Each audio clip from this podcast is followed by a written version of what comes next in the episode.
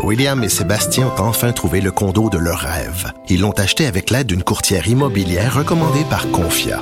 Parmi les courtiers qui leur ont été proposés, William et Sébastien ont choisi de faire affaire avec Hélène.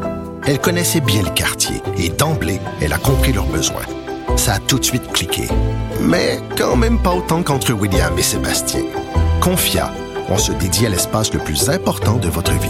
Confia fait partie d'Espace Proprio, une initiative de Desjardins. Touche à quelque chose. Oublions jamais de placer les choses en perspective. Ça aurait dû être une grande célébration. C'est quand même gros ce qu'on évoque là. Très significatif pour bien comprendre tout ce qui s'est passé. Un professeur, pas comme les autres. Lutte la liberté. Qu'est-ce que ça veut dire d'un point de vue euh, politique américaine, ce qui s'est passé ce week-end? C'est quoi les implications, Luc? Eh mon Dieu, la, la réaction, ce serait euh, oh non. Euh, je pense que quand M. Biden a vu arriver ça, il y a une foule de choses qui ont qui ont changé euh, dans son plan de travail. Et le, un des premiers appels qu'il a assurément placé, c'est euh, auprès de ses services de renseignement, puis ensuite au Pentagone.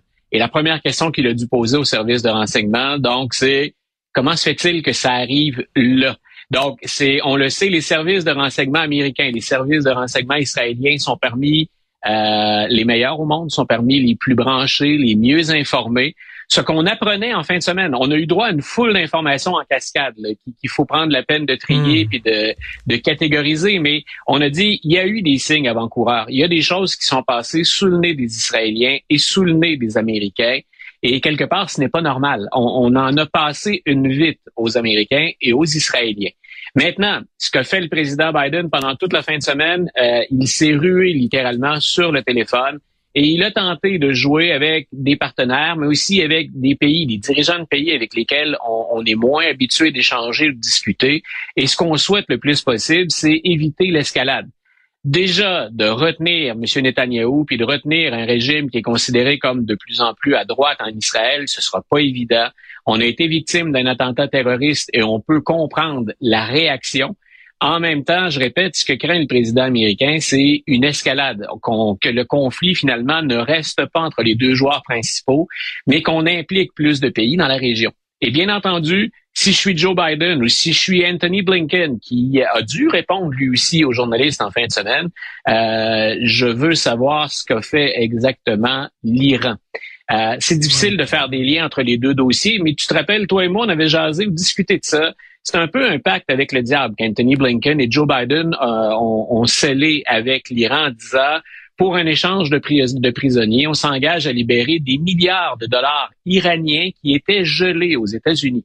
Bien sûr, les, Iraniens n'ont pas mis la main sur 6 milliards de dollars. On en était à opérationnaliser cette entente pour dire voici, vous pourrez, euh, à partir d'une banque à l'étranger, reprendre le contrôle de certains de ces actifs. Il y en a qui ont fait ni une ni deux, puis la réaction, je la comprends très bien, c'est est-ce que finalement l'Iran n'en a pas elle aussi, ou n'en a pas lui aussi, pardon, comme pays, passé une vite aux Américains?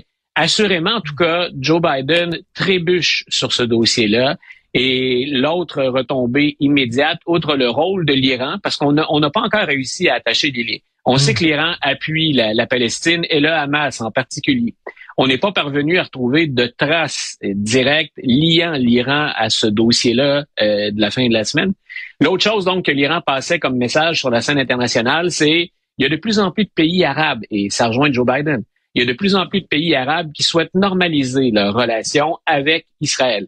C'est un dossier qui a été commencé, il faut redonner à César ce qui revient à César. C'est un dossier qui a été entrepris et démarré sous l'administration Trump. Et M. Biden porte ça plus loin. Vu de l'extérieur, pour nous, ce qui constitue une normalisation, mais ben, ça veut dire probablement moins de heurts, moins de violence, moins de chaos. Du côté américain, c'est ce qu'on espère depuis très, très longtemps. Je ne dis pas donc que ce qu'on appelle l'accord d'Abraham, c'est euh, tout ça est à passer à la moulinette maintenant. Mais ça vient en tout cas euh, geler carrément le dossier parce que l'Arabie saoudite ne peut pas rester indifférente à ce que vient de faire le Hamas appuyé par l'Iran. Pour M. Biden, c'est un dossier, on pensait aller vers l'élection 2024 avec ce dossier-là pas réglé, mais disons avec des enjeux moins euh, acrimonieux, moins difficiles à gérer, c'est plus le cas. Écoute, Luc, tu disais Biden s'est certainement dit ah non lorsqu'il a vu ça. Il y en a un qui s'est dit ah non aussi. D'après moi, c'est Zelensky parce que son son conflit avec la Russie vient de passer en deuxième position. Là. Euh, on parlera plus de lui ben ben là, au cours des prochaines semaines. Ben écoute, puis euh, bien sûr, M. Biden a tenté de faire diversion en fin de semaine. C'est-à-dire qu'il le fait, ça se joue politiquement, mais ce serait aussi pour lui euh, une belle diversion, c'est de dire, écoutez, regardez à la Chambre des représentants, c'est le chaos chez les républicains. Et l'aide qu'on souhaitait envoyer à, l'Ukraine, et majoritairement, on pense que les, les élus américains sont en faveur de l'aide à l'Ukraine. Ce qu'on peut penser maintenant, c'est qu'il y a deux dossiers chauds pour la Chambre des représentants et pour Joe Biden.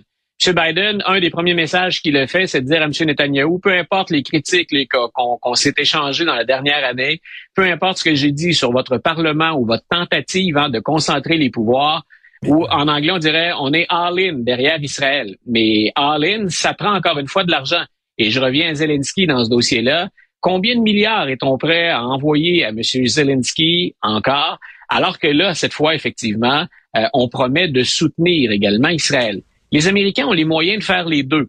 Le problème des Américains, c'est qu'on est, on se dirige vers une année électorale. La politique étrangère en année électorale, c'est rarement ce qui vous rapporte des votes. C'est rarement ce qui vous rend populaire. Donc, comment va-t-on faire pour dénouer, pour dénouer l'impasse budgétaire, reprendre les négociations au mois de novembre? Et cette fois-là, avec Israël d'un côté, parce qu'on n'a pas idée de l'étendue encore de l'implication hein, ou de ce siège euh, qu'a promis Israël à la Palestine, et de l'autre côté, ben, l'Ukraine de Zelensky. Écoute, euh, rapidement, là, euh, tu parlais de normaliser les relations avec Israël. On sait que l'Égypte, ah. l'Égypte a normalisé ses relations. L'Arabie saoudite est en train de le faire. Euh, finalement, ah. le Hamas, si j'essaie de voir le verre à moitié plein, mettons, là, le Hamas est à contre-courant de l'histoire. L'histoire allait vers une normalisation des pays arabes et c'est peut-être pour ça, eux autres, qui ont eu peur en disant, là, on est en train de faire la paix avec Israël. Donc, c'est peut-être le, le cri du, du, désespoir, entre guillemets, de la part du Hamas. Ils se, retrouve isolé, là. Et oui, voilà, et j'aime bien que tu termines par le terme isolé. C'est même si l'Iran est derrière ça. Imaginons qu'on réussisse à trouver des liens. Je serais des liens sur l'attaque récente, pas des liens historiques, il y en a, mais des liens sur l'attaque récente. En attendant, c'est quand même le Hamas et la Palestine qui va payer le plein prix de ce geste-là. Quand tu dis désespéré, oui, ça ramène l'Arabie saoudite sur la sellette et bien sûr, ça déjoue les plans du géant américain.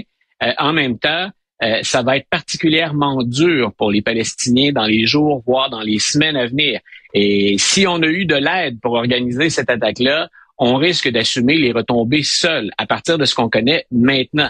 Donc, quand tu parles de désespoir, euh, je voudrais pas habiter la Palestine ces jours-ci ou être un ressortissant palestinien ailleurs dans le monde. Et, le piège aussi, euh, le défi pour Israël, c'est de se défendre, oui, d'attaquer les gens qui les ont attaqués, oui, mais de pas maintenant paraître pour les, les méchants. C'est-à-dire que de pas mettre non plus euh, en danger euh, la paix qu'ils sont en train de signer avec les autres pays arabes. Et ça, ça sera pas difficile pour, ça sera pas facile pour euh, pour le gouvernement ah, israélien. Mais et, et, pour et pour les Israéliens, ne pas faire le jeu que vient de faire le bras armé du Hamas en visant à la fois des civils et des cibles militaires. Euh, les images et les récits auxquels on a, on a eu droit, moi, j'ai pas d'hésitation à dire que c'est un comportement terroriste. Si on se comporte de la même manière, ben là, tu le disais, c'est déjà précaire comme équilibre sur la scène internationale. On le sait que c'est une poudrière. C'est peut-être l'étincelle qui fait que ça va exploser par la suite. On va s'en reparler demain. Merci beaucoup, Luc. Ah. La liberté. Merci. Bonne journée. Salut, c'est tout le temps qu'il nous reste. Merci à l'équipe extraordinaire de recherche, Florence Lamoureux, Max-Émile Sawyer, Max-Émile Sawyer, euh, jeune mais expérimenté euh, recherchiste, Jean-François Roy, Jean-François Roy. Non, ça sonne moins. Ça sonne moins que Max-Émile Sawyer. Ça, ça sonne. Et euh, merci beaucoup. C'est Benoît Dutrisac qui prend la relève et nous, on se reparle demain à 8h30. Passez une excellente journée.